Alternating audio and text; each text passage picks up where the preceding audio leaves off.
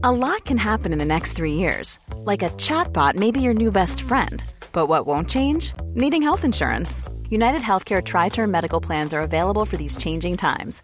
Underwritten by Golden Rule Insurance Company, they offer budget friendly, flexible coverage for people who are in between jobs or missed open enrollment. The plans last nearly three years in some states, with access to a nationwide network of doctors and hospitals. So, for whatever tomorrow brings, United Healthcare Tri Term Medical Plans may be for you. Learn more at uh1.com.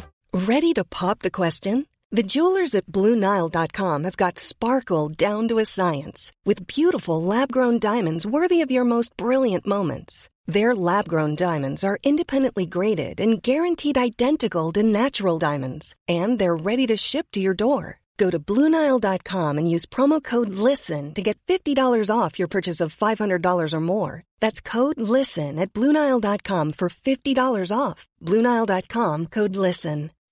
When you make decisions for your company, you look for the no brainers. If you have a lot of mailing to do, Stamps.com is the ultimate no brainer. Use the Stamps.com mobile app to mail everything you need to keep your business running with up to 89% off USPS and UPS. Make the same no brainer decision as over 1 million other businesses with Stamps.com. Use code PROGRAM for a special offer. That's Stamps.com code PROGRAM.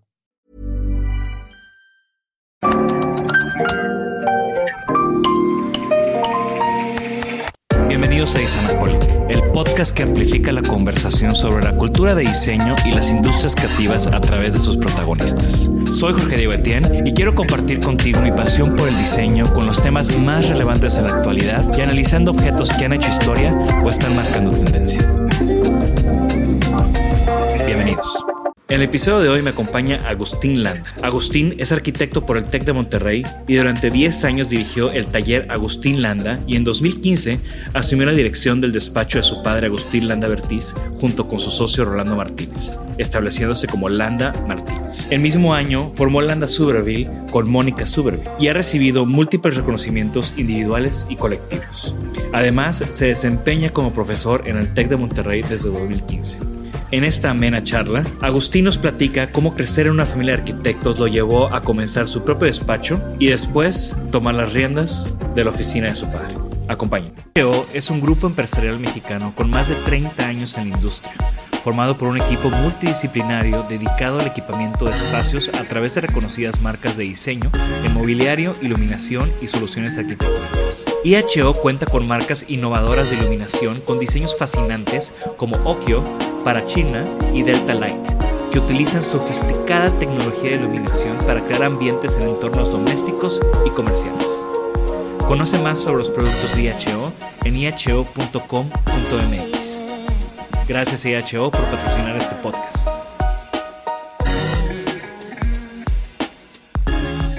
Bienvenidos a un episodio más de Isenaholic y el día de hoy tengo un invitado que ya tenía mucho tiempo queriendo tener aquí enfrente de mí. Agustín Landa, bienvenido. Muchas gracias. Eh, pues un honor estar aquí. Aparte, creo que, creo que tiene mucho éxito tu, tu, podcast y pues padrísimo que lo hagas. Aparte ya está aquí tu socia Mónica Suberville, les ponemos Exacto. el link aquí para que también si no lo han visto lo vean.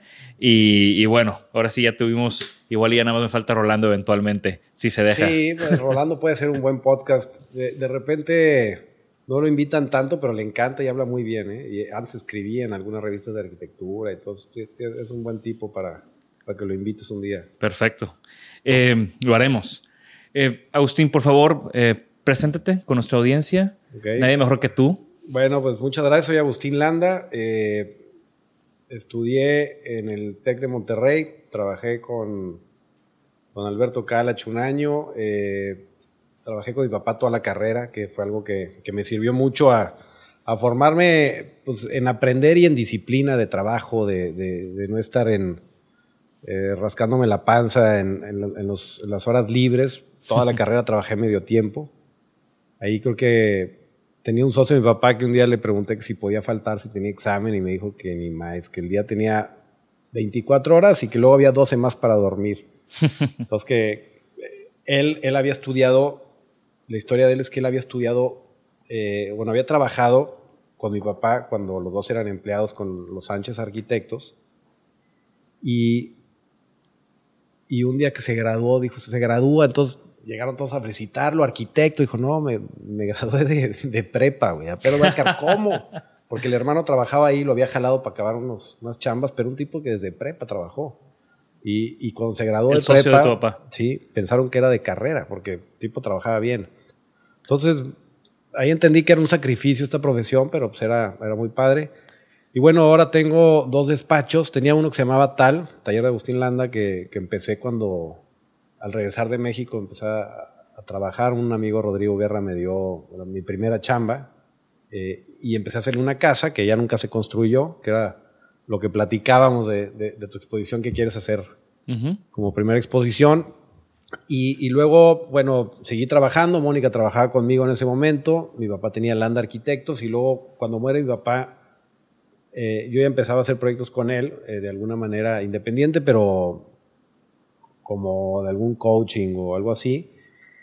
Eh, se muere, entonces, pues hago Landa más Martínez porque involucra a Rolando como socio y a Landa Suberdila y a Mónica como socia. Entonces, una empresa es de, de poquito más de clientes inmobiliarios y el otro es como clientes eh, directos, ¿no? El que se va a hacer su casa, el que quiere hacerse una oficina. La pregunta es, ¿cuál de sus dos clientes Es es, el bueno. más demandante? Fíjate que, pues todo depende, obviamente. Eh, pero digo que las casas son más demandantes, Claro. ¿no? Porque te piden el dónde va la jabonera y, y el otro es un negocio. Entonces, eh, es importante saber que, que uno te puede dar placer o más placer a veces y luego el otro. Los dos son muy demandantes. Por lo general, creo que los clientes creen que el único cliente son ellos. Entonces, pues, hay que atenderlos personalmente y hay que atenderlos bien para que pues, te sigan recomendando y sigas teniendo trabajo. Nosotros nunca hemos pedido trabajo y siempre nos ha llegado la chamba por, pues porque quedamos bien y, y porque sigue una y te vuelven a dar trabajo. Los desarrolladores inmobiliarios, pues, hay unos que hemos hecho nueve proyectos con ellos y de casas hay unos que ya les hemos hecho dos. Ahora en la pandemia, cuando empezó, me hablaron cuatro clientes de casas que hice en el 2007, 2006, que querían hacer adecuaciones para la pandemia, ¿no? Uno que doy consultas acá y ahora quiero dar mis consultas aquí porque ya no quiero ir al hospital. Eh, el otro quería agregar un otro asador, ya sabes, este, el otro quería arreglar la alberca, la palapa. Entonces, siempre que recurren una segunda vez, quiere decir que, que quedaron contentos, que, que disfrutan la casa, que te aprecian cómo trabajas y, y eso pues, es lo, lo mejor que nos puede pasar, ¿no? Ya me diste como todo el contenido del episodio Sí, eh, y- en y un bueno, par de minutos, Y, pero también, y también soy maestro de, de la Cátedra Blanca del Claro. TEC, que aquí te traigo unos libros para que los... Para Ah, que muy bien, gracias. Los este, regales, los rifes, hagas un giveaway, lo que quieras. Un libro que hice con Pablo, mi hermano, con Roberto Romero y con Laura Gómez, que es un libro que habla de la historia de la Cátedra Blanca, de qué es, cuáles son los temas que nos interesa y sobre todo, lo más importante, que es la red de arquitectos más grande del país, yo creo, porque son todos los egresados que tienen un proyecto construido, ahí están. Eh, de- de- fue en 2000, el año que empezó la pandemia. Sí. año, ya no me acuerdo en qué año vivimos, en 2000 la pandemia empezó en el 2020. 2020. del 2020. Y los que hay unos que son teóricos, que, que- que escriben, este, hay unos que son fotógrafos, que hay fotografías de ellos, y, y todos son unos temas a partir de, la- de los, de las frases de la cátedra blanca, ¿no? que son eh, el que es ordenado trabaja a la mitad, al concepto al- le vale más el programa. Que son estos Este, como quotes Son quotes famosísimos Sí. de tu papá. apre- avanzar sobre lo avanzado, exacto. Son quotes de mi papá. Y, y son quotes de mi papá y, y vienen de Legorreta, y vienen de Villagrán, y vienen de, de- de otros arquitectos con los que él trabajó o, o con los que él aprendió, ¿no? O sea, de Carlos Mijares, etcétera. Y eso me da pie a regresarnos un poco y empezar todo esto, todo este recorrido que nos diste en, en estos minutos, pues empezar a desmenuzarlo un poco, ¿no? Tú vienes de una familia de De arquitectos. arquitectos. Tu sí. abuelo también era arquitecto. Mi abuelo arquitecto, papá arquitecto, bueno, un bisabuelo del lado de mi papá, Bertis, o sea, del lado de mi abuela materna, era arquitecto también. Ok. Salvador, Salvador Bertis hizo unas casas ahí por Paseo de la Reforma en Ciudad de México. Y mi papá decía, "No, tu abuelo se tardaba siete, ocho años en acabar una casa, ¿no? Porque eh, entonces la economía era diferente, su abuelo era el que se iba a tomar un, un tequila todos los días al bar La Ópera, hazte cuenta. O sea, e, era pues, otra, otra economía, otra dinámica, otro todo. Y luego tengo tres primos hermanos arquitectos Landa también. Ok. Tengo Mercedes Landa, Isabel Landa y José Jaime Landa. Ok.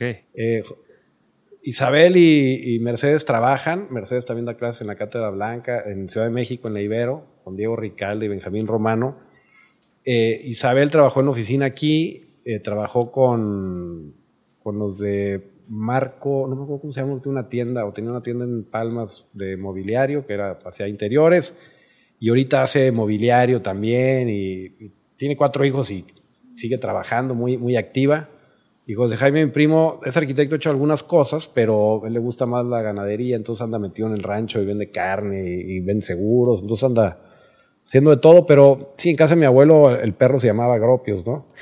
Y, y era un pointer padrísimo, y luego otro se llamaba Enkel, y, y, luego tuvieron otros que se llamaban Aldo, entonces siempre, siempre hubo arquitectura, siempre había muebles Noll en la sala de mi abuelo, la primera Barcelona cuando me gradué me la regaló mi abuelo.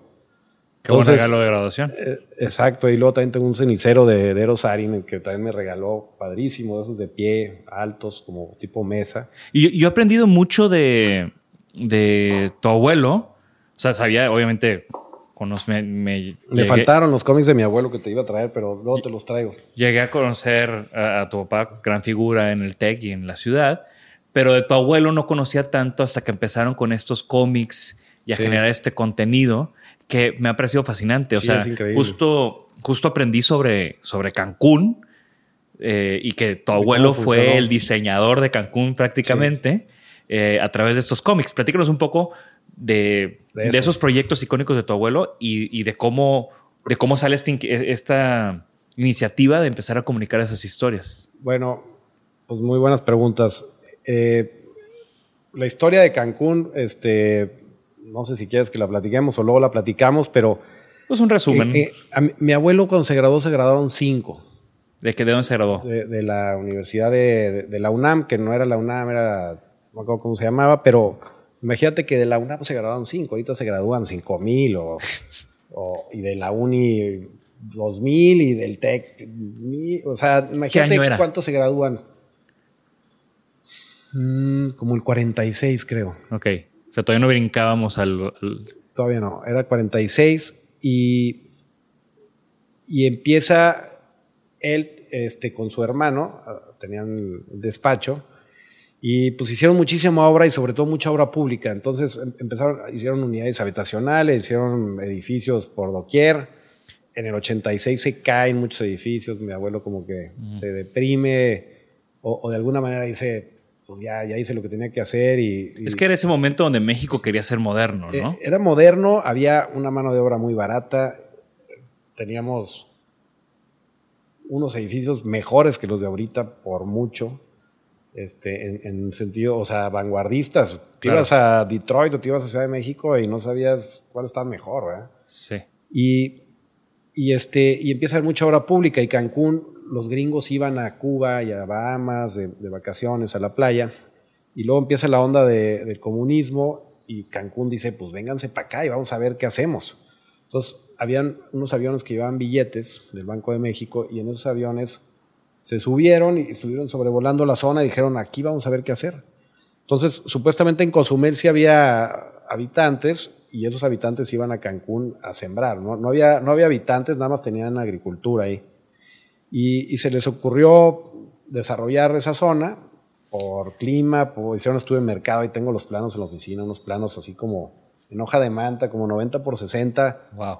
Todo pegado, este, con recortes así, la flechita, que es un recorte de un papel celofán, bueno, una cartulina, no sé, y lo pegaban, entonces hacían, el, el estudio de mercado viene qué vuelos había Estados Unidos hacia México, qué... Porque fueron varias ¿Hacia playas, ¿no? También sí. Manzanillo Este, o no. eh, Ixtapa, Loreto, eh, Puerto Escondido y o Huatulco, Puerto Escondido, no sé, Ajá. y Cancún. Pero nada más tenemos el registro de Cancún. Claro, no, porque aparte Cancún fue el que Sí. tal vez Sí, más sí, explotó, fue- ¿no? fue el- y sí, fue un fenómeno eh, Generaron este concepto de las megacuadras, una cosa así. de las, de las supermanzanas, que- Supermanzanas. Que, son padrísimas, porque bueno, lo, lo que desarrolló fue la zona hotelera como lotificación, hicieron el primer hotel. la torre de control e hicieron unas supermanzanas que, que la verdad es que la ciudad debería de crecer así ahorita, aquí también. Entonces, imagínate que tú ves el plano de Cancún, está padrísimo porque son pues, unas manzanas, imagínate cinco manzanas puestas, donde hay una que es la central y todas las demás de alrededor.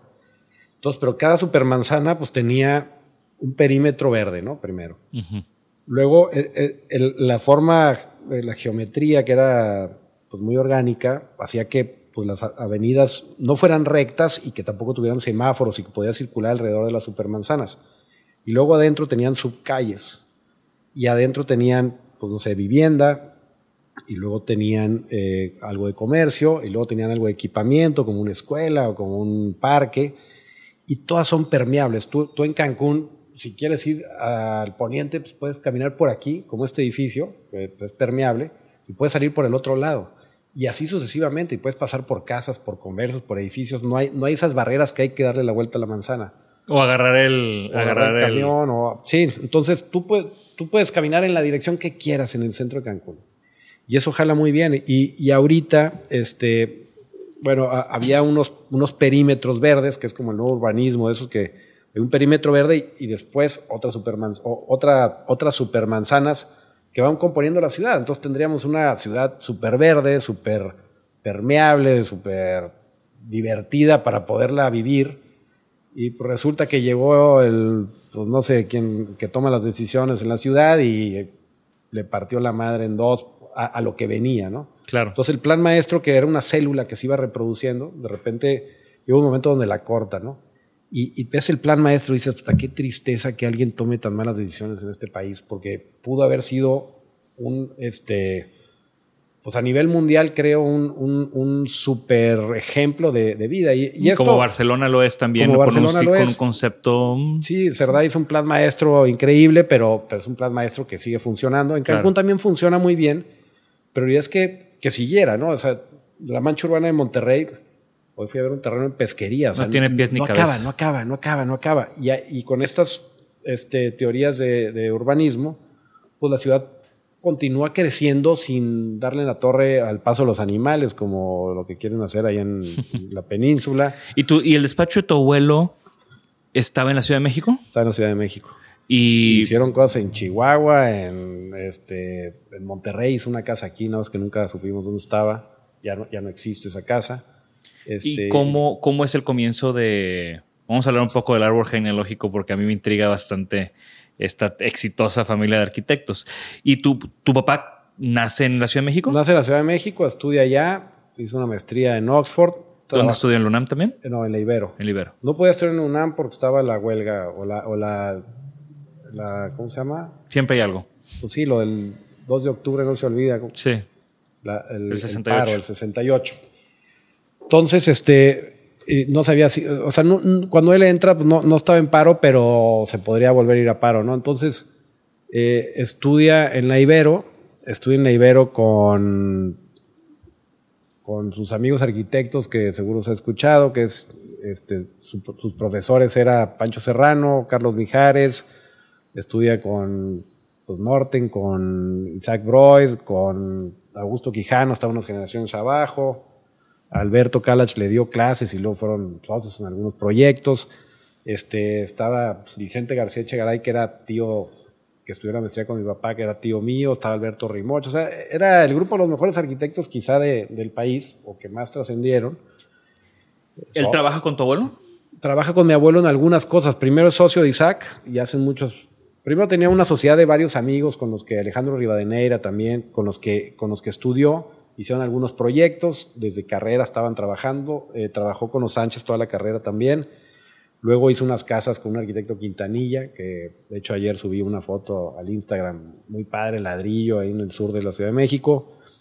Luego eh, se acaba la chamba y trabaja un poco con mi abuelo, este, pero mi abuelo ya muy retirado, como que dándole espacio a él, que, y luego me pasó lo mismo a mí, ¿no? que, también llegaba con mi papá por, por un proyecto y decía, pues, lo va a hacer él. Yo, lo, yo le voy a echar el ojo, pero hay, hay que, lo- hay que darle chance a, a las nuevas generaciones. Entonces, mi papá se, se dedicó mucho a, a promocionar a sus alumnos, a, a hacer que crecieran, que hubiera... Hasta que hubi- el último hasta día. El último ¿verdad? día, y ese libro es un poquito el, el resultado.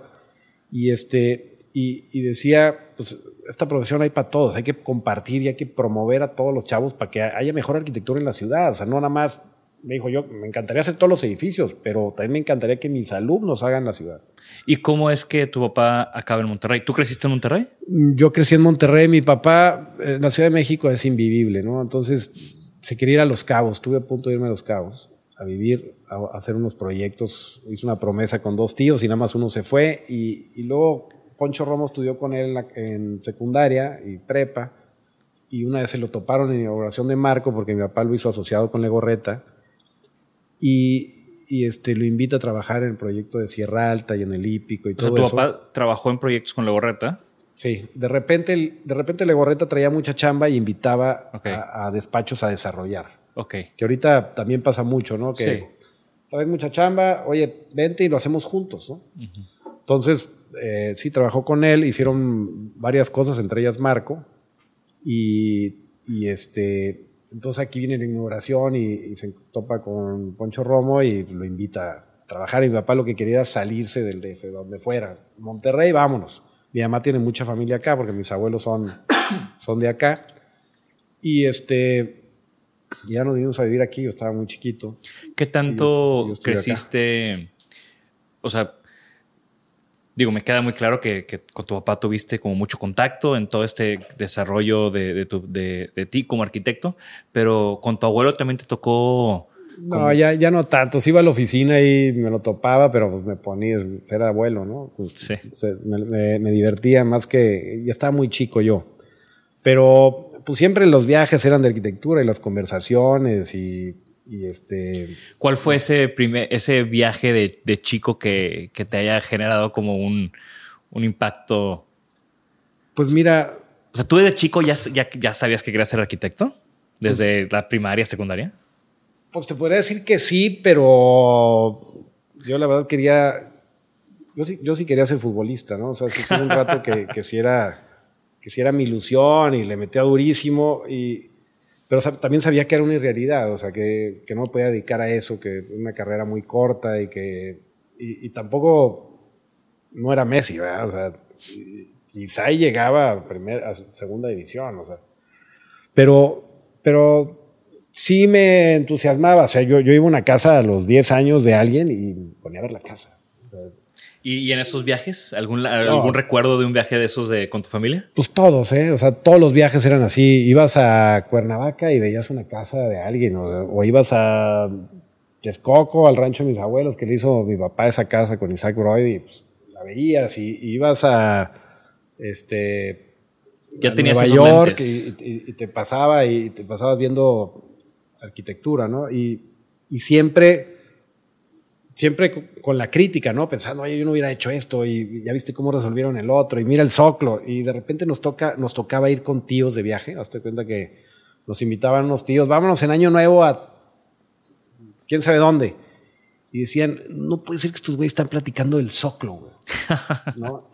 no, entendían. Porque tu, tu hermano, o sea, tus hermanos también. Tengo nada más a, Pablo, pero sí, es como si fuera arquitecto, ¿no? Yo, yo con Pablo hablo de arquitectura más que con nadie, quizá. Claro. Y, hablo de la oficina y, qué debo hacer y qué pasa y hay que hacer esta publicación y hay que hacer estos cómics, hay que hacer estas postales. todo, viene un poco de ahí porque pues, la comunicación es así, ¿no? O ¿El que estudió? Estudió antropología. Ok. Pero está muy enfocado en... Está muy enfocado en la arquitectura. Dijo que le hubiera encantado estudiar arquitectura, pero no ejercerla.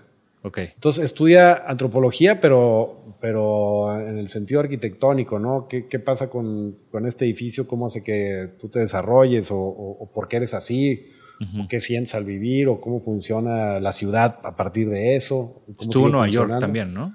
Estuvo, estuvo en Nueva York, estuvo en, estudió él en Yale la carrera y luego estuvo en Princeton el doctorado y luego estuvo en el DF y luego estuvo en Brasil y es nómada. Ahorita está en el DF viviendo. Pero. Así era la, dinámica familiar. Así era, la dinámica. Mi mamá es diseñadora industrial, entonces también. Ahora, ¿en serio? ¿De dónde? De, la Ibero. Ok. Aunque mi mamá, este, pues no se involucra tanto, de repente se harta de que la arquitectura. pero, pues sí, veníamos un poquito de, de esa línea, ¿no? Siempre. qué increíble. Y, entonces tu papá se viene a, Monterrey, creces en Monterrey. Estudio aquí. ¿Estudias aquí en el TEC? En el TEC. ¿En qué, cómo supiste que esto era lo tuyo?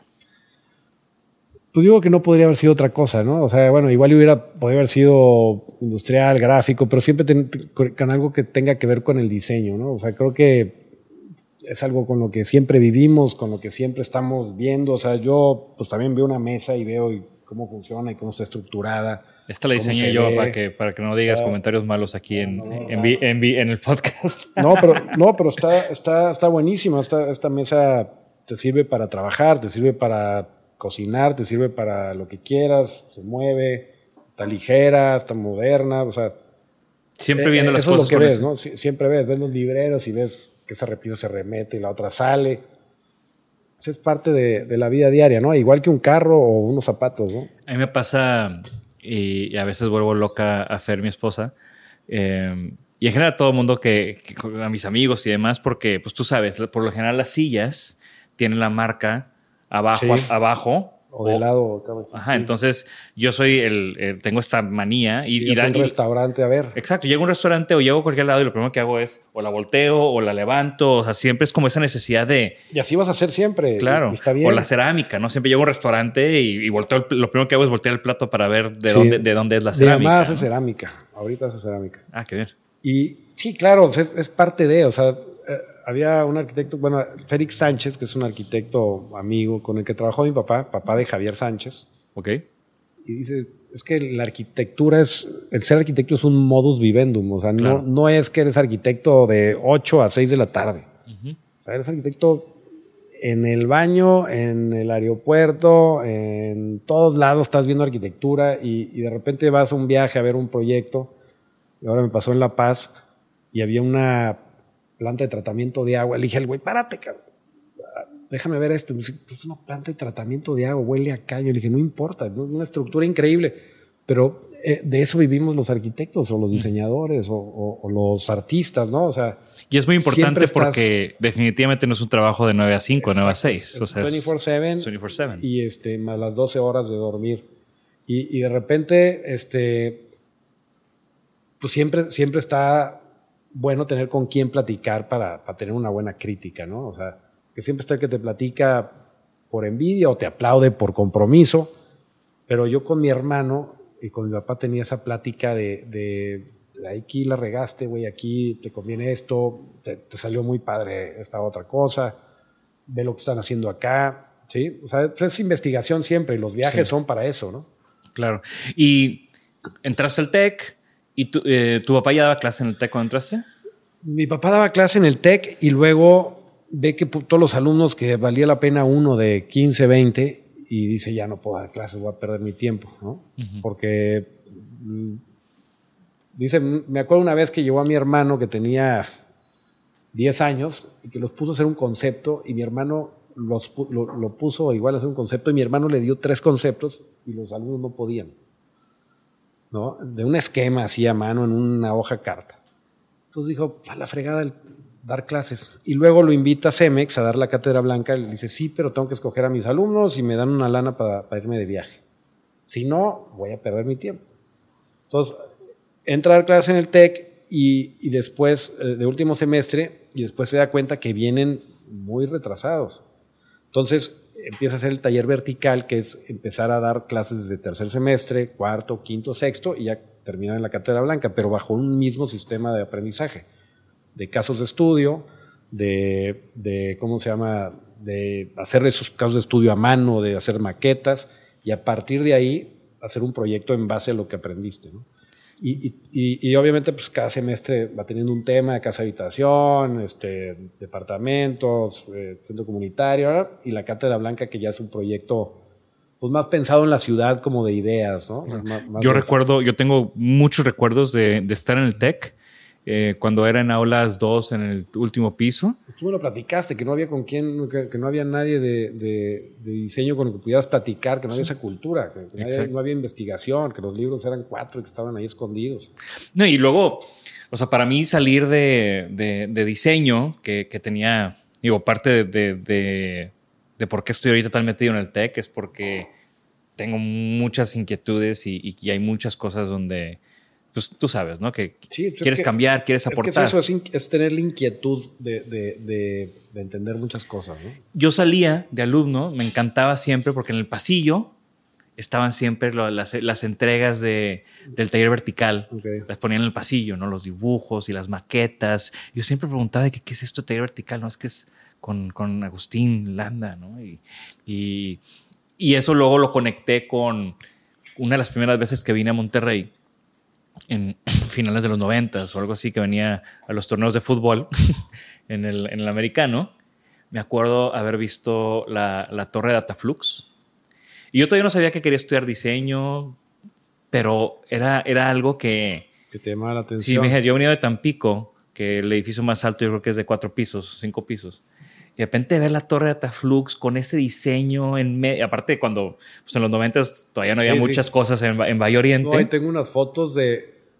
Del dos, era para el 2000, se acabó el 2002, pero tengo una foto de, hazte cuenta, del 2001, que está ese y Dataflux a la mitad.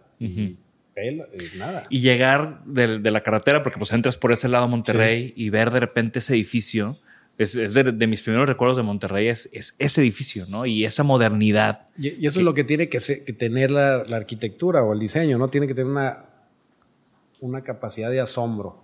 Si no te asombra, pues, pues puedes ver uno muy alto, pues, ah, es el más alto. ¿Y qué? ¿Qué, qué más tiene? Pues nada más alto.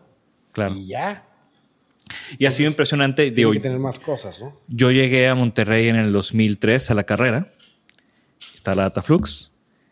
Y hoy en día, después de tanto tiempo de estar, digo, me fui un par de años a diferentes lugares, pero siempre regresando, em, y ver cómo el despacho de, tu papá y, y, ahora tuyo también, pues cómo le han dado esta, esta cara a la ciudad, ¿no? y cómo han como dado, puesto una estampa. Pues nos interesa que los edificios se relacionen, ¿no? O sea, que, que no sea, no hay de chile de dulce y de manteca, no tienes que ir por una misma línea y creer en algo. O sea, yo de repente veo todos los edificios que están haciendo y digo, ¿qué aportan estructuralmente? Y no aportan nada. O sea, es columnas y puede ser como el calculista dijo, una de 60, una de 40 y una de 20 y luego una de 60, que pues no hay un orden, se ve que el arquitecto no se involucró nada y losas, y la columna remetida a un metro de la fachada, y dices, ¿qué te dice ese edificio? O sea, pues que puede ser 20 pies más alto, 20 pies más corto, no, no te dice nada. A nosotros nos interesa que la estructura se muestre y que se muestre el material y que el material te diga cómo está trabajando, ¿no? Que es una, como la honestidad de, La honestidad. Totalmente. Y cuando entras a la carrera y tu papá ya era maestro, ¿te tocó de maestro? No, no me tocó. Tuve, o sea, yo cuando estaba en último semestre, él empieza con la cátedra blanca el primer semestre. Ok. Y dije, ni más, porque lo hubiera tenido en mi casa, en la oficina y en la clase. Porque ya trabajabas con él. Ya trabajaba con él. Entonces dije, no, hombre, no, no va a poder ni, ni, ni dar la vuelta porque te van a pescar la tarea, eh, la chamba, eh, la casa, o sea, ni más. Pero, pero tuve la fortuna que ahí estuvieron dos de mis mejores amigos, que estuvo Jorge Corcuera y Diego Larraza, con él de alumnos. Y, y a partir de ahí me llevé con mi papá muy diferente porque entendía que podía no hacer la tarea, que podía irme de fiesta y no llegar, que podía ser un tipo común y corriente, ¿no? O sea, como que eh, era más estricto y, y al conocer a estos más a fondo, ya los conocía, pero al tenerlos como alumnos, hazte cuenta que fue, fue un, cambio así radical y en el cual me empecé a llevar más, inclusive hasta más intenso en arquitectónicamente, porque había una relación más como de amigo que, de papá, Ni, ni, de jefe ni nada. Y, y, hubo, había algo, o sea, me imagino, no, no puedo imaginar ser, o sea, tú, Agustín Landa, llevar el nombre de tu papá y, y estar en el TEC y donde Agustín Landa y donde los proyectos y el reconocimiento, o sea, como que no tanto como la sombra, pero como sí el, el awareness de... Pues sí, eh, algo que mucha gente me pregunta eso y, fíjate que no, eh, o sea, yo al contrario me siento afortunado de, de, haberlo tenido y mi papá y yo éramos muy diferentes en personalidad, muy diferentes. O sea, él era como un cerillo, se prendía luego, luego y se enojaba le cambiaba una cosa en el proyecto e iba a pelearse hasta que le hicieran lo que él quería. He escuchado algunas de esas historias. Yo, yo, soy, yo soy muy diferente en, personalidad. Creo que pensamos de la misma manera, pero, pero al contrario, como que no fue, no fue de que, hijo, tienes que ser como yo, al contrario, me, daba chance de hacer lo que se me diera la gana. Y, creo que, y creo que eso no me pegó en absoluto, al contrario, era así como que...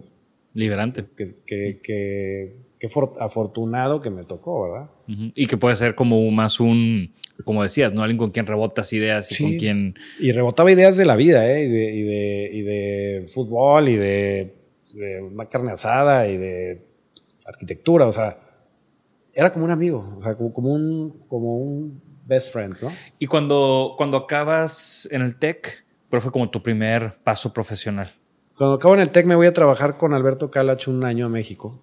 Okay. Este, eh, estaba su oficina ahí en 5 de mayo, en el DF, hicimos el, el Franco Mexicano en Guadalajara, que es un colegio muy padre con puros taludes, se van haciendo los salones. son como tres taludes y luego una cubierta de concreto que creo que no se hizo, la, cubierta al final. Y luego me habla mi amigo Rodrigo Guerra, estuve un año allá, me habla y me dice, oye, quiero hacer mi casa, me quiero casar. dije, estás güey, ¿te quieres casar? Estás muy chavo, pero le damos. Y empezamos a hacer ese proyecto y total, pues dije, ya, ya me voy porque pues ya estuve un año acá y ya, ya necesito yo regresar. Eh, entonces regreso a esa casa que no se hace y, me empiezan a caer chambas y empiezo a hacer proyectos desde un baño, ¿verdad? Y luego un local comercial y, y luego una colaboración con mi papá en una casa y después ya una casa y ahí me fui desenvolviendo. Como que, como que no te das cuenta y de repente ya contrataste a uno, a otro, ya traes otro proyecto y están haciendo ojitos por acá, te, te, te mangonean mucho cuando eres recién graduado porque pues, creen que no vas a cobrar nada y, y no cobras nada, todo lo haces por ilusión, porque quieres hacer algo. Y porque esa primera gran obra es la que te va a dar el siguiente proyecto, ¿no? Exacto, ¿no? Sí, o sea, un arquitecto pues, no te contó, ¿qué has hecho? Nada, ah, déjame, hazme este edificio. pues no, o sea, como que es mucha la inversión para, para que te contraten, pero pues hubo gente ahí que confió y, y poco a poco ahí le, le fuimos dando. En este, en este, ya, o sea, ya con, ya con tu taller, que, que, yo me acuerdo que igual, ¿no? Tenía muy bien ubicado a tu papá y, y tú entraste en mi radar cuando entró una, una chava de Tampico a trabajar contigo, que, que, toda la vida estuvo un, una clase arriba de mí y eh, pues me la topaba en el tech y demás, ¿no? Y de repente dije, ah, mira, trabaja ah, hay otro Agustín Landa, ah, es el hijo, ok. Sí. Y, y, empecé. Sí, Estela trabajaba conmigo y, y, ella, este, hace poco hablé con ella, muy, me llevo muy bien, está en Miami. Y este. Bueno, le perdí la huella hace mucho. Sí, se casó con, se fue a España, se casó con un argentino que conoció allá y viven en Miami. Y hace poco fui, he ido dos veces, en el último rato y, la veo cuando voy. todo, qué bien. Pero sí fue como, como, como me enteré de, de tu oficina Y, y, sí como que casas, ¿no? Era como... Era... Sí, hacíamos más, más casi puras casas. ¿Cuál fue tu big break en este periodo de tu oficina? Pues mira, yo creo que pues más que un big break fue, fue como que una constancia de que siempre había trabajo y había muy buen trabajo. O sea, fueron casas que ahorita pues, las enseño y no parecen que las acabamos hace, ¿qué serán? 15 años o, 18 años. Y que, mucha gente me dice, oye, qué bárbaro, qué padre, ¿cuándo la acabaste? Pues hace 18 años, güey. Porque son casas vigentes, son casas honestas. Hay una de ladrillo, una que era para los papás de Rodrigo Mazal, este, otra, otras dos de, concreto en las calzadas y en, en Chipinque y, son casas que te las muestro ahorita y, pues yo estoy muy orgulloso de esas casas y, quizá, obviamente sí vas a verlas y dices, sí, hubiera hecho esto, el otro, pero son casas que puedo publicar hoy, ¿sí? están vigentes. Y, eso es lo que pues, me da, yo creo, a, continuar por esa misma línea. ¿Y en qué momento entra, entra Mónica? A... Mónica trabaja conmigo en, junto con Estela, trabajaban las dos, y Ani Cermeño, otra chava, y empiezan a trabajar conmigo haciendo la casa del Sabino, que es una de ladrillo, la casa de, de Masal, que está en las estancias. Y luego Mónica, y, bueno, Estela se va a hacer su maestría a España y Mónica y Ani se independizan y ponen aquí en este mismo edificio una oficina. Entonces empiezan a hacer casas y de repente Ani se casa y Mónica se queda tambaleando y en ese momento mi papá también y digo, Mónica, pues hacía los mejores proyectos contigo porque atendíamos al cliente, este, nos llevábamos muy bien, aparte de Mónica, pues es mi comadre, la quiero mucho, pero, pero había muy buena relación y dije, pues, pues hay que juntarnos, ¿no? Entonces, pues órale va. Y, y tal, fue, tal cual fue así, nos cayó una casa que se llama Casa Florencia, le dije, Suberville, vamos a hacer esta casa ya juntos y ya a partir de esta todas. Ella creo que acabó unas chambas que tenía y otras y, y le digo. Y fue en el momento que te empezabas como también a meter en, a- en los con tu edificios. papá. Sí, sí, porque hicimos el alear, mi papá y yo, eh, y, y el mercado en Saltillo, este, lo empezamos a hacer pues, juntos, ya eran proyectos de otra escala, y, y en ese momento ya me empezó a involucrar a mi papá, y luego mi papá traía otros ocho proyectos que fueron los que me hereda, y que pues, tuve que terminar al 100, ¿no? Que, que fue la mejor herencia que tuve, ¿no? Porque fueron proyectos que Pabellón Enormes. M y Pabellón los M. del centro. Trébol, Las Terrazas, Pabellón M, Reforma Latino, Parques Plaza, que está en el DF, Serena Green Living, que está por acá, y no me acuerdo qué otro más, pero todos son gigantescos, ¿no? ¿Y tu papá tenía ya un socio o seguía? Ahí no tenía ya socio, ahí ya se había independizado, este... ¿Cómo entra Rolando en el mix? Rolando, Rolando, Rolando está trabajando, estaba estudiando y tenía una revista de arquitectura que se llamaba, creo que La Caja. Se llamaba La Caja de Arquitectura. Y hizo dos o tres números, pero los maestros del TEC lo bloqueaban porque no iba a clase y tenía una revista que, que ya estaba publicando, ¿no? Y total, eh, había hecho publicaciones a mi papá, le dijo, quiero publicarte en esta revista, que no sé qué. Y total, un día le dice, vente. Y se pone a trabajar con mi papá. Rolando llevaba con mi papá, ¿qué más llevaba? Todas las canas igual y se las debe, no sé. Y, y luego Rolando, este, no sé si era la caja o nada más se llamaba arquitectura, pero bueno, por ahí hay algunos ejemplares ahí en la oficina. Y, y luego Rolando, al morir mi papá, digo, pues este güey tiene que ser socio, ¿no? No, no, no puede ser, este, Rolando nada más. Y, y junto, gracias al equipo de Rolando, Manuel, Rubén y yo, sacamos toda esa chamba a flote que nos heredaron, ¿no? Y ahorita pues ya sí se, se- se genera esta sociedad y, y Ahorita- sigue Ahorita se genera, sigue. Landa Martínez. Nos entendemos muy bien, exacto. Landa Martínez de un lado y Landa Suberville del otro. ¿Y cuál es el primer gran edificio que ya haces desde cero tú? O sea, en, en esta nueva etapa. Pues mira, puede ser, puede ser Albia, puede ser lo, o sea, como que cayeron muchos al mismo tiempo. Yo creo puede que ser también- Centro Cuauhtémoc o la Torre 411, yo creo. Porque también Pabellón M pues marcó un regreso al centro como, Sí. lo, como se ha Sí. publicitado mucho. Sí. Y ahora ya hay Ocampo, o sea, ya hay como tres edificios en el centro. Sí, ahorita, ahorita estamos haciendo dos en el centro y hay tres nuestros. Hay uno que ya no lo reconocemos porque el cliente le dio una torre, no entendió. Ahí es, ahí es cuando Sí, es un proyecto fallido, ¿no? claro. el cliente no entendió nada, pero, pero fíjate que eh, empezamos a hacer cosas, quizá, quizá creo yo, criticándome un poco rígidas en el sentido de, de orden, de que funcione el edificio y, y el cliente esté contento con sus metros cuadrados, con su rendimiento, con sus espacios. Y, y creo que ahora estamos empezando a hacer un poquito una arquitectura más, más a gusto, un poquito más audaz quizá en, estructuralmente, en espacios, más divertida, ¿no? Sin, sin traicionar los principios que tenemos de la estructura, de los materiales y, y del espacio, de la arquitectura de Monterrey, que, es, que tiene que ser industrial, según yo, porque de repente nos confundimos y queremos hacer arquitectura de Valle de Bravo en Monterrey y no tiene nada que ver una cosa O de Las otra. Vegas en su en peor Sí. caso, ¿no? Pero sí, pero ahorita hay mucha discusión por la de, por la de Guadalajara o por la de, o por la de Valle de Bravo, ¿no? Todo el mundo quiere meter villitas de madera, pues, ¿dónde hay madera aquí, güey? ¿No? Y, y con el calor y con los climas y, eh, bueno, en fin, este, creo que, creo que estamos empezando a hacer una arquitectura más, más a gusto, más agresiva, pero más, este, divertida para nosotros, más emocionante quizá. ¿Cuál es ese proyecto que te tiene muy emocionado hoy en día? Pues mira, hay varios. Uno, uno, uno puede ser ladera, otro puede ser un proyecto que tenemos en Playa Car, que es como, un, como una víbora así orgánico, muy, muy curvo. Bueno, eso va a ser bastante... Es- Ese va a estar padrísimo. Bastante Tiene tres niveles, pero, pero está muy padre. Eh, bueno, O2 y, y Punto Central también son como, como pedazos de pizza que, que al irse girando van haciendo Sí. esta curvatura. Este, también tenemos uno, eh, se llama eh, Paseo Campo ahí en el centro de Monterrey. Este, estamos empezando a incursionar nuevos materiales precolados en el centro. También tenemos uno que se llama Campo Corner, que tenemos unos precolados rojos de concreto, padrísimos. Este, ¿Y, tú crees que, que, tú podrías definir que hay un, una, o sea, estoy seguro que sí lo hay, como, sea, la pregunta es cómo haces lo que haces, ¿no? Ya hay un proceso, hay una metodología, eh, hay, hay digo, has, hablado mucho de, de, sistema, de orden, pero en tu proceso también lo hay. Sí, claro.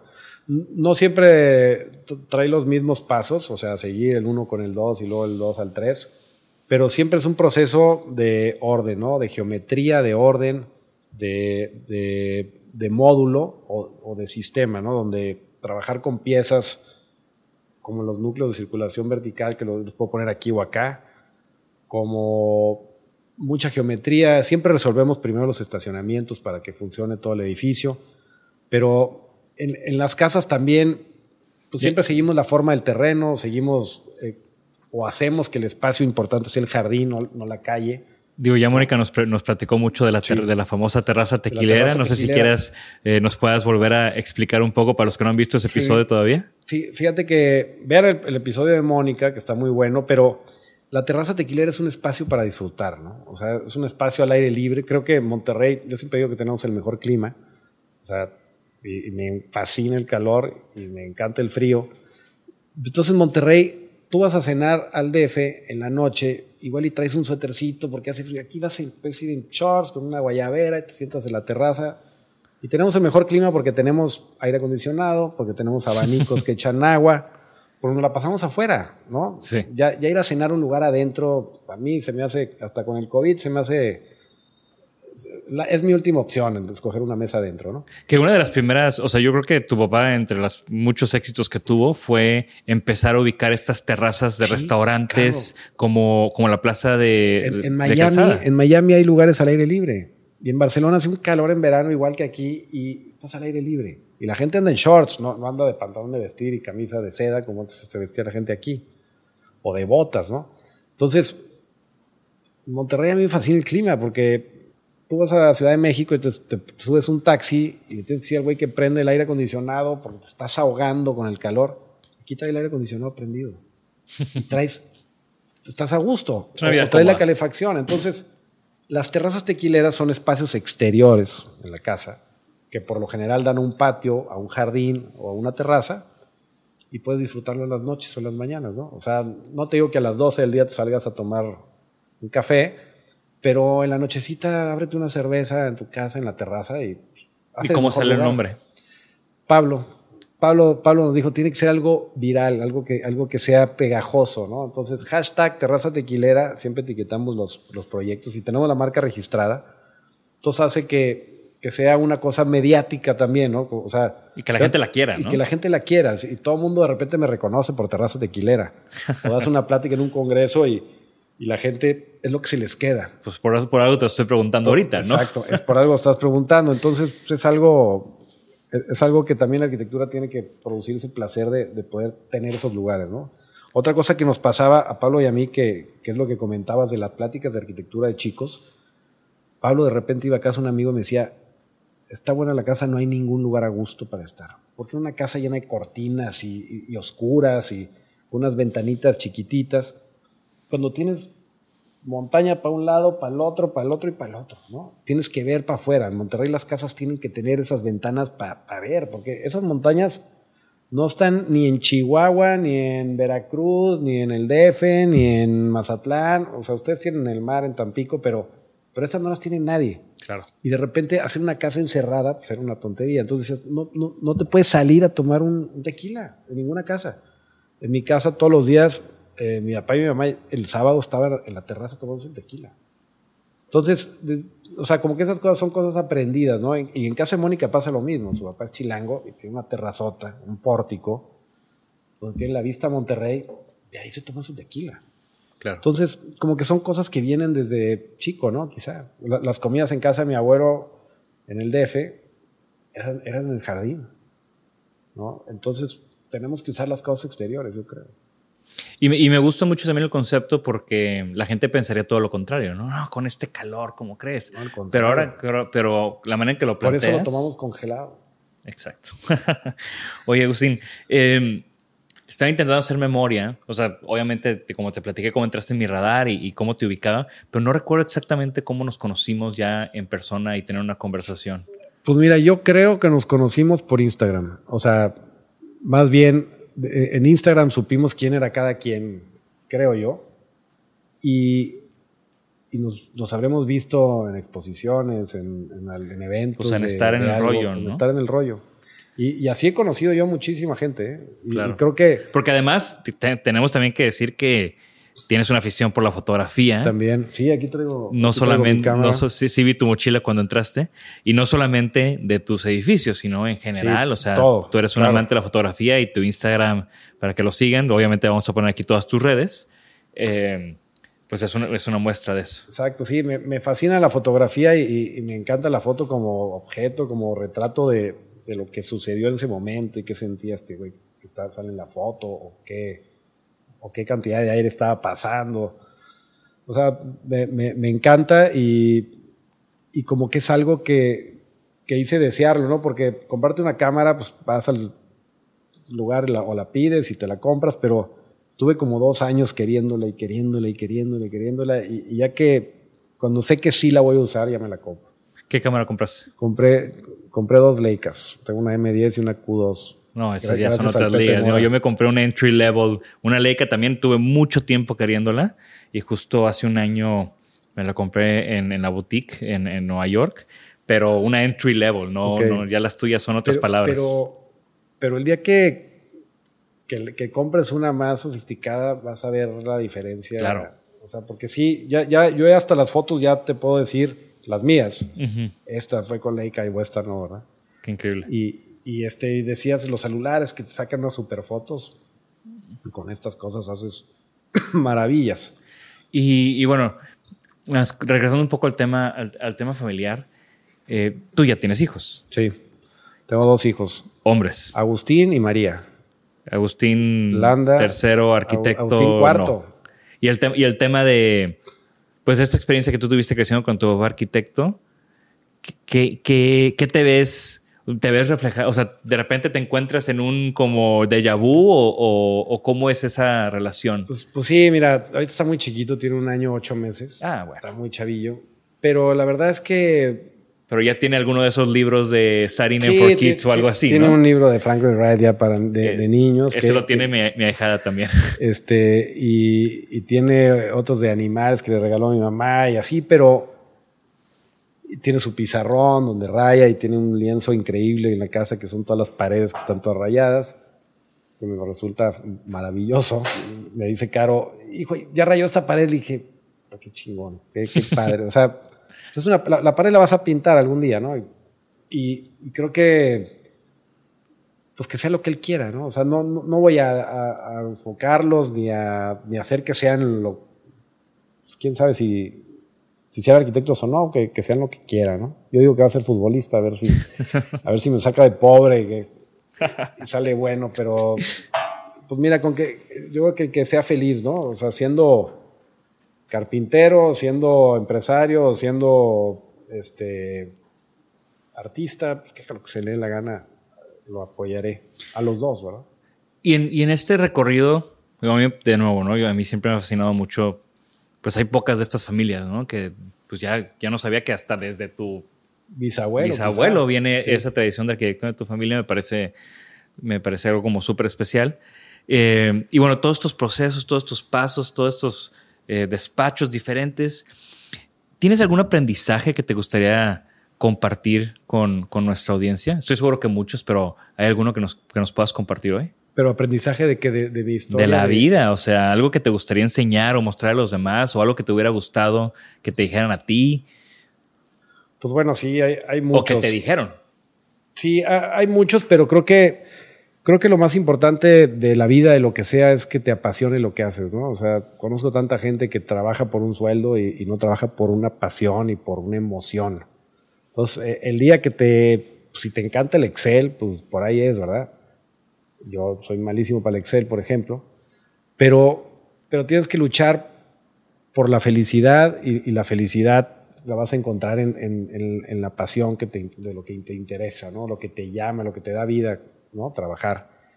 Y, y, otra cosa es que pues hay que, hay que darle y darle y un día te toca, que es una frase de Alex Lora, que, que es, este, pues es lo que haces tú y lo que hago yo todos los días. ¿no? O sea, todos los días estás viendo a ver qué sale y qué hay nuevo, qué libro compras, qué, qué salió, qué podcast salió qué, este, exposición está en Nueva York, qué exposición está en Marco. ¿Qué edificio nuevo hay donde voy a viajar? ¿qué, edificio hay? ¿A dónde voy? A mí, por ejemplo, amigos arquitectos me dicen, oye, voy a tal lugar, ¿qué me recomiendas? Pues ahí te va, güey. Sí, sí, estoy igual.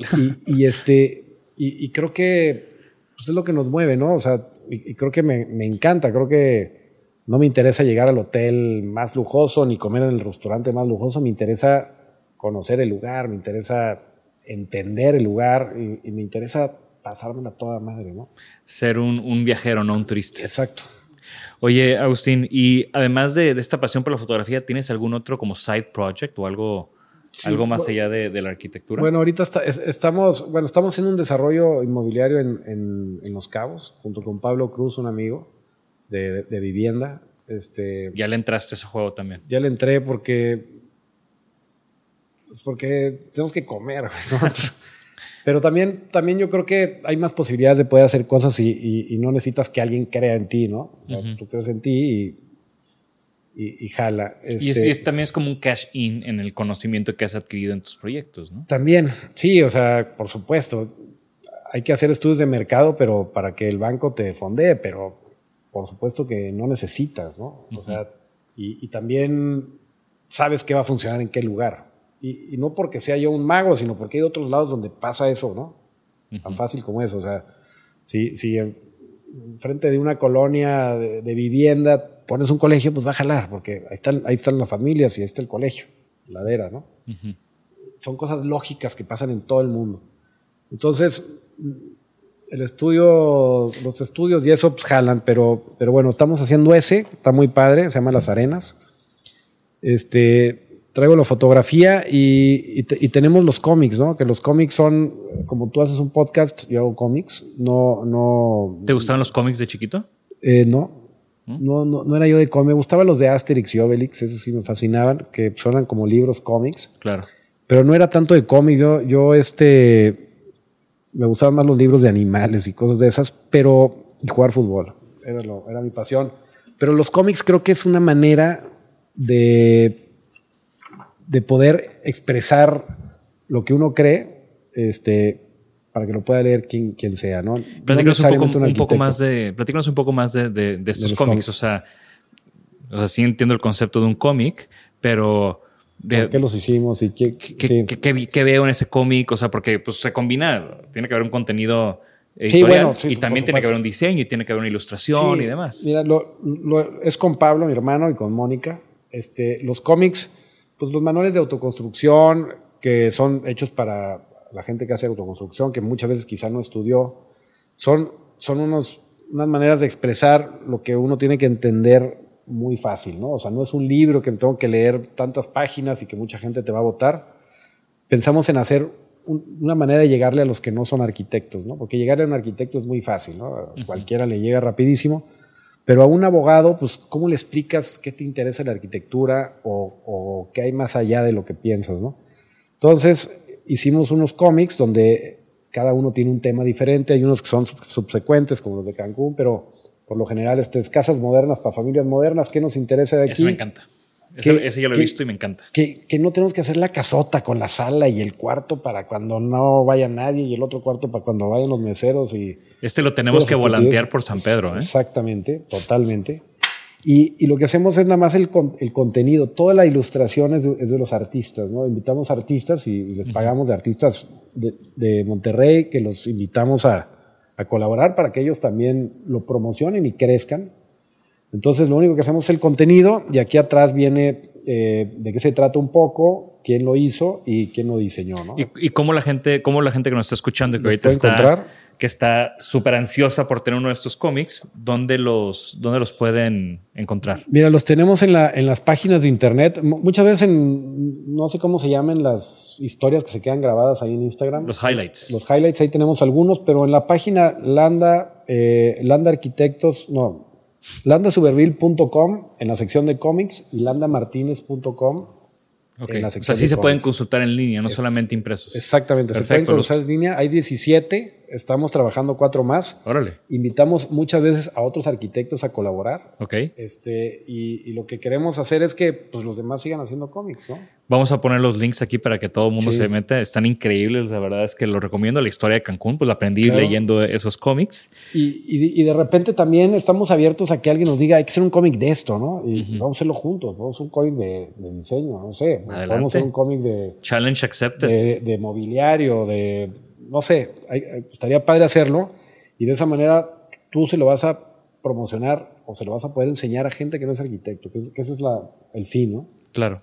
sí, y, todo, una de las cosas que yo he aprendido en las clases que, da, que, ahorita estoy dando en, una maestría en negocios, por ejemplo, eh, y, en la vida de, los proyectos, pues es como hablar de diseño a los no diseñadores. Exacto. Que es lo más difícil. Tiene toda una ciencia. Sí. ¿no? Y, y, el éxito muchas veces de los proyectos recae en esa comunicación que puedas tener con tu cliente, o con tu colaborador, o con tu proveedor, o con tu constructor, etcétera, etcétera, etcétera. Ahorita, ahorita hablaste también de, de Ladera San José, ahí en, San José del Cabo. Es un proyecto que ya me tocó, creo que, no sé, te mandé las fotos, o las subí, te tagué. Eh, estaba ahí visitando a un cliente que tenemos en común de proyectos diferentes. Eh, eh, saludos también en el, episodio de Mónica también los, mandamos a los mandamos saludar, muy queridos aquí en el estudio. Y, me tocó, después de estar trabajando en el colegio, irme a echar una cheve a, una de las casas. Ah, y, ahí fue donde tomé las fotos y me encantó. O sea, me encantó porque, pues de nuevo, ¿no? Como que traigo esta idea de, Agustín, concreto, ¿no? Eh, Monterrey, de repente era una casa en una ladera con estos tonos rojizos. Eh, aparte, pues muy... pues yo me tomé una cheve mientras que estaba anocheciendo, o sea, bueno, atardeciendo. Eh, pues viví esa experiencia en la que platicábamos ahorita. Eh, platícanos un poco de ese proyecto que, me, que, se me hizo muy, muy interesante. Pues mira, eh, es un proyecto en, en Cabo que lo, que lo primero que hicimos fue como hay que hacer en todos los proyectos, ir a conocer el lugar, ¿no? Ir a conocer el clima, ir a conocer, obviamente ya conocía yo Cabo, pero pues tenía que conocer más cosas, ¿no? E inclusive los clientes, ¿qué, querían? Y, y en, enfrente hay una cosa que se llama, bueno, un cerro que se llama Cerro Colorado, y, encontramos unas piedras con esos tonos rojizos. Y pues, obviamente propusimos unas casas que van a ser en serie o, son, digamos, en serie. Es un desarrollo, es una colonia. Es, es una colonia horizontal donde hay una unos locales comerciales frente al colegio que están en construcción, una casa club para todos los que vivan ahí, y hay casas y edificios, ¿no? Y una cosa muy importante, una vista espectacular una al mar. Una vista espectacular al mar y a, unos cerros que están enfrente.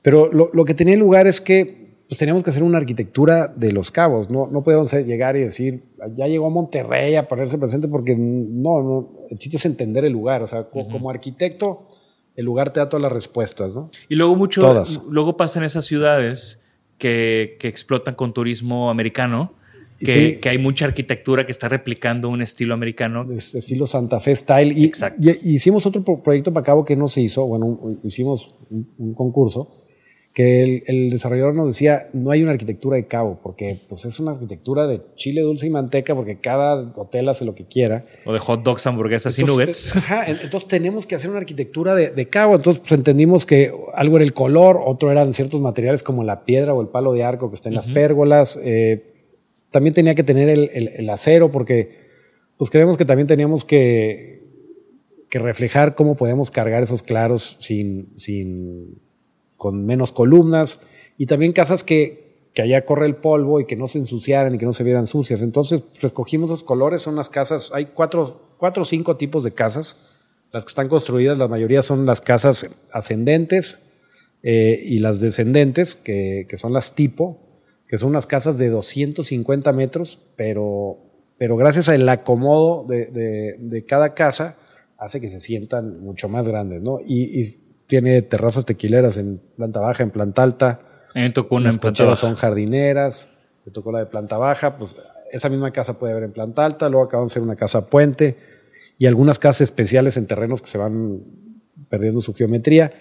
Pero pues enfocados todos en que, en que vean al mar, ¿no? Porque en Cabo también tienes que entender el negocio que, que Cabo la casa vale más si ve el mar, ¿no? Obviamente Beachfront vale el, es impagable, pero que tengas Ocean View vale muchísimo, aunque sea más grande la casa que no tiene, la, la que tiene es la buena. ¿no? y, y son casas también un poco pensadas en el clima, que pueden estar abiertas, en el americano que puede vivir nada más en, una- en un nivel y arriba tener para los hijos cuando vienen. Este, y, y que, y que fueran también muy comerciales, porque son casas que puede comprar una familia, unos recién casados o, o- o- o unos viejitos, ¿no? Me encantó el proyecto y me encantó como ver, pues igual, ¿no? Como, como un despacho tan reconocido puede hacer cosas nuevas, diferentes, pero mantener esa esencia y, y- Sí. y- y esa forma de trabajar. Y, y la esencia un poco es lo que hay en todas las casas, ¿no? Fachada cerrada y el jardín es la fachada principal, la del jardín, y que el espacio del corazón del proyecto esté en el área verde, en el área exterior, que, que todo vea hacia allá, ¿no? Y, y bueno, ya para empezar a cerrar, eh, ¿tienes algún sueño? Pues que, que, que será mi sueño, caray, que, pues, que sea un país que no haya corrupción, güey, pero pues no, no se No, no. puede. Hay de sueños que, a sueños, ¿no? que- que haya buen urbanismo. No, pues mira, me, me encantaría, eh, me, me encanta dar clases. O sea, me encanta, es una cosa que me apasiona, aparte de. Tú sigues en la, o sea, este proyecto, esta cátedra que empezó tu papá, tú sigues involucrado en ella. Sigo, sigo involucrado, ya vamos en la cátedra 38. Wow. Aquí se cerró en la cátedra 30, creo. y Vamos en la 38. Porque son dos por año, dos Son dos por semestres, año, ajá. 15 años en este libro. 15 años en este libro, este, y, y me encantaría, eh, parte de hacer desarrollo inmobiliario es invitar a, a mis amigos, a mis exalumnos, a mis colegas a hacer cosas. ¿no? O sea, no, no hacerlo todo yo y, y- y poder repartir chamba para que haya pues, una mejor ciudad y, y- y hacer conceptos nuevos que no hay aquí, ¿no? Hacer conceptos donde las casas puedan ser más chiquitas y los jardines más grandes, donde puedan ser mucho más eficientes en temas de, de gastos de agua, luz y contaminación. El agua, un tema tan... Y, se puede hacer muy fácil, nada más es cosa de que pues haya con qué, ¿verdad? Pero pues, ese es- Y que ese- nos organicemos. Y que nos organicemos, pero si imagínate hacer una colaboración entre diseñadores, arquitectos, constructores, este, podemos hacerlo de las mejores ciudades, ¿no? Me encanta. Y, y bueno, eh, por lo general la pregunta es objeto favorito, pero yo creo que me digas un objeto favorito y un edificio favorito. Pues mira, eh, mis edificios favoritos cambian, cambian a cada rato. Es, es como las canciones, ¿no? No puedes tener mi canción favorita porque llega un momento en que ya lo hice tantas veces y, y no da, pero este edificio favorito de aquí de Monterrey o del, o Del del mundo. mundo. Pues mira, me, me fascina, eh, me fascina la obra de Carlos Carpa, por ejemplo. La Corina Istamparia se me hace una, una maravilla, pero Castelvecchio es así, un- un- uno de los, está en Verona, es un museo, un castillo que, que restauró Escarpa, que me eché como cuatro horas y cuando salí dije, no manches, tengo que volver a entrar. Y ya no podía, pero, pero dije, otro día, porque ya estoy cansado de todo lo que vi, todo lo que estuve viendo y dibujando, y, y son de las cosas que dices, ay, güey, no tengo capacidad de absorber toda esta información, ¿no? O que cambia con el, con el día, ¿no? A mí me pasó cuando también con el día. fui a, fui a la unidad de habitación de, de Corbusier en, en mi luna de miel eh, y nos quedamos ahí un par de En noches. Marsella. y en Marsella y, y yo le decía yo le decía a mi esposa no es que tenemos que ir tenemos que subir al techo en la mañana tenemos que subir al techo a mediodía Sí, sí, y sí. tenemos que ir en el atardecer Claro, claro. y van a ser tres experiencias diferentes ¿no? Sí, este. Y, y te puedes to- topar en la India, fui a una mezquita de 200 años, antes de Cristo y, y dices, madres, güey, aquí está todo. ¿no? Y, y es pura piedra, ¿no? Y ahora en Oaxaca fuimos al amanecer con los alumnos a Monte Albán y dices, ay, güey, o sea, está orientada la ciudad, cómo va pegando el sol de lado, o sea, es, es increíble cómo va amaneciendo en la ciudad y cómo, cómo se va sombreando el cerro, o sea, edificios favoritos hay millones, ¿no? El Panteón de Roma es otro que es increíble. Este, no, no tengo un edificio favorito. ¿cuál ha sido el Porque yo a veces digo que, que hago peregrinajes.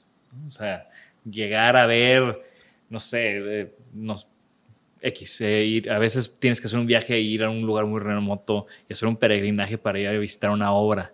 Eh, ¿Cuál ha sido como un peregrinaje memorable para ti? Pues mira, hemos, hecho muchísimos, este, hemos hecho muchísimos y yo creo que pues será bueno, Hicimos un viaje cuando se graduó mi hermano en, Filadelfia, fuimos a, la graduación. Bueno, antes, antes de la graduación fuimos a, verlo estudiar, está en, Princeton, y fuimos a los, a los baños de Trenton y una universidad de Louis Kahn increíbles. Y, y son esos viajes que, que llegas, ya está oscureciendo, hecho la madre, saca la cámara y y fotografía y ve, aprovecha lo que más puedas, ¿no? Entonces, como esas cosas te llaman la atención, pero, pero también me, pues me ha tocado, la verdad es que la fortuna de ir a muchos lugares. Me falta el Salk, ese, ese es el que ya me urge conocerlo, nunca he ido. Estuvo, o sea, estaba, estábamos viendo si íbamos a San Diego este fin de semana que corría el maratón un, eh, mi cuñado. Y, y, nada más vi que está cerrado a visitas. Ah, ahorita está cerrado. Desde COVID está cerrado a visitas que como que se me quitaron un poco las ganas de, hacer el viaje, ¿no? Mejor me espero a que esté abierto. Pero, hace dos días creo que fue el, equinoccio que se orienta con la fuente y pues, bueno, ya, ¿no? ya, ya, con eso. ¿Y de objeto favorito? ¿qué, ¿Cuál era otra pregunta? ¿Objeto? Pues los objetos... Eh, pues no lo sé, me encantan los, objetos geométricos, me, me gustan mucho los gadgets como las cámaras y esas cosas, son las cosas que guardo ahí en, mi Instagram y los carros, ¿no? Pero no, no cualquier carro, me, gustan los Alfa Romeo, me gustan los Ferrari, me gustan eso, todos los que no me alcanzan, me fascinan, pero, pero me gusta por, por todo lo que tiene, ¿no? Porque es bonito eh, como en un edificio el zoclo, como el ring, como el mofle, como el tablero, como como el plafón, ¿no? O sea, es, se me hacen exquisitos esos carros y creo que, creo que a la gente no les gustan tanto algunos porque son un poquito más vanguardistas que los otros, ¿no? No lo sé, son, son gustos peculiares. Y, bueno, ya para terminar, eh, que estoy seguro que podremos seguir hablando y hablando, a ver si luego volvemos a encontrar el tiempo para que te des otra vuelta y hablemos ya de temas más específicos. ¿Alguna recomendación? ¿Libro, música, podcast, pues documental, algo que hayas visto reciente que te esté volando la cabeza? Pues mira, este, por lo general tengo un, un, este, un conocido en WhatsApp que vende libros y revistas de arquitectura y está en el DF y cada mes te jode con algo, ¿no? Y ¿qué, me compras? ¿Qué me compras? Y ahora que fui a la India fui a ver arquitectura de estudio Mumbai y me acabo de comprar un croquis de él, increíble. Lo, o sea, no, obviamente conocí dos casas de él y lo conocimos a él personalmente porque es amigo de Manuel Cervantes, de otro amigo arquitecto. Y increíble su, su obra, ¿no? Una obra hindú totalmente, que trabaja él mucho a mano, todos los herrajes los, los hace él, no, no usa nada Ganaron los premios hace poco, ¿no? Como un, reconocimiento muy Seguramente, la verdad es que no, no estoy tan enterado, pero pero, pero es un tipo que todo hace maquetas en su oficina, de, de librero, de la ventana y luego te la pone en tu casa, ¿verdad? Pero, pero es un tipo que trabaja mucho con las manos y, trabaja mucho con los materiales naturales y, que le gusta que la obra parezca que salió del, del lugar. No entiendo mucho sus plantas arquitectónicas en, geometría, bueno, algunas sí, otras no, pero una locura de libro, increíble. El libro Estudio Mumbai. Eh, y, también cambio de, cambio de, libro favorito cada rato, ¿verdad? Porque sobre todo yo compro libros de arquitectura y, me encanta, me, apasiona mucho lo que viene en el futuro. O sea, de repente Big y Foster tienen proyectos en Marte, ¿no? Ya están pensando en qué van a hacer allá y cómo van a subsistir y cómo van a enfriar y calentar. Y, de repente aterrizas con Estudio Mumbai, que es, es una obra fantástica, que tiene a donde volteas hay un espacio, hay un rincón, hay un lugar donde te quieres meter o, ir a ver. Y, esas cosas pues, son las que me apasionan. Quizá al rato me apasionará otra vez el, ese, ese, lo tengo. Ahorita estamos peleados con los rusos, pero, pero me, me, fascina el brutalismo. El brutalismo ruso me encanta. Y, creo que mi papá era el brutalista de acá, ¿eh? porque, porque eh, se me hace de la arquitectura de lo más fregón que hay. Cuando, cuando, vayas a Londres, ve al Barbican Center, que es... Fui hace Hace tres años que, anduve por allá paseando con, mi mamá eh, que vamos, vamos al Barbican, ¿no? O sea, es, una visita. Te puedes, quedar también ahí horas y dices.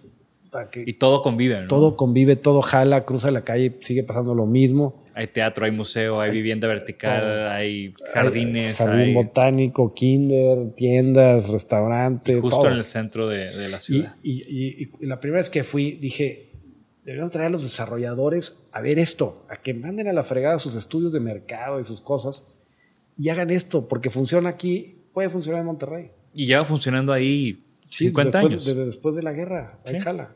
Y es una joya de lugar, ¿eh? vale la pena. En vez de ir a ver el Big Ben y esas cosas, vayan al Barbican Center. De acuerdo. Pues con eso nos, con eso nos quedamos. Agustín, muchas gracias por, por tomarte el tiempo. Sé que, sé que tu agenda está complicada. Eh, y, bueno, estoy seguro que esta conversación fue súper interesante para todos. Eh, de nuevo, muchas gracias. No, gracias a ti. Ahí este, te traje esto. Luego te traigo más cómics. vamos a, lograr recopilar todos y vamos a imprimir todos los cómics juntos en un mismo, como un librito de puros cómics. Esto es genial. Unas postales también. Hay postales, fotografía. Aquí también viene quién tomó la foto, qué proyecto es, todo. Gracias. Y, y, recuerden que tenemos dos libros de de la cátedra blanca. Orden, unidad, sistema. Orden, unidad, sistema.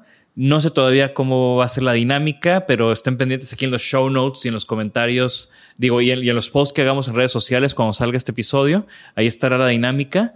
Y de nuevo, muchas gracias. Y gracias a todos los que nos escuchan. Recuerden que la mejor manera de apoyarnos es comentando, compartiendo agarren, pónganle share en redes sociales, dejen comentarios y, sobre todo platíquenlo con sus amigos, con sus colegas, en una de esas conversaciones que Agustín y a mí nos encanta tanto de hablar de, esto que nos apasiona. Recomienden Designaholic y, y bueno, eh, muchas gracias por acompañarnos una vez más. Yo soy Jorge Diego Etienne y esto fue Designaholic. Gracias escucharnos, por favor suscríbanse al podcast y síganos en nuestras redes. Nos pueden encontrar como Isanaholic MX. Y para que la conversación continúe, deja tu comentario. Me interesa mucho conocer tu opinión. También te puedes registrar a las 5 de la semana un newsletter con lo más relevante del diseño, arte y arquitectura directo en tu mail. Mi nombre es Jorge Diego Etienne y esto fue Isanaholic.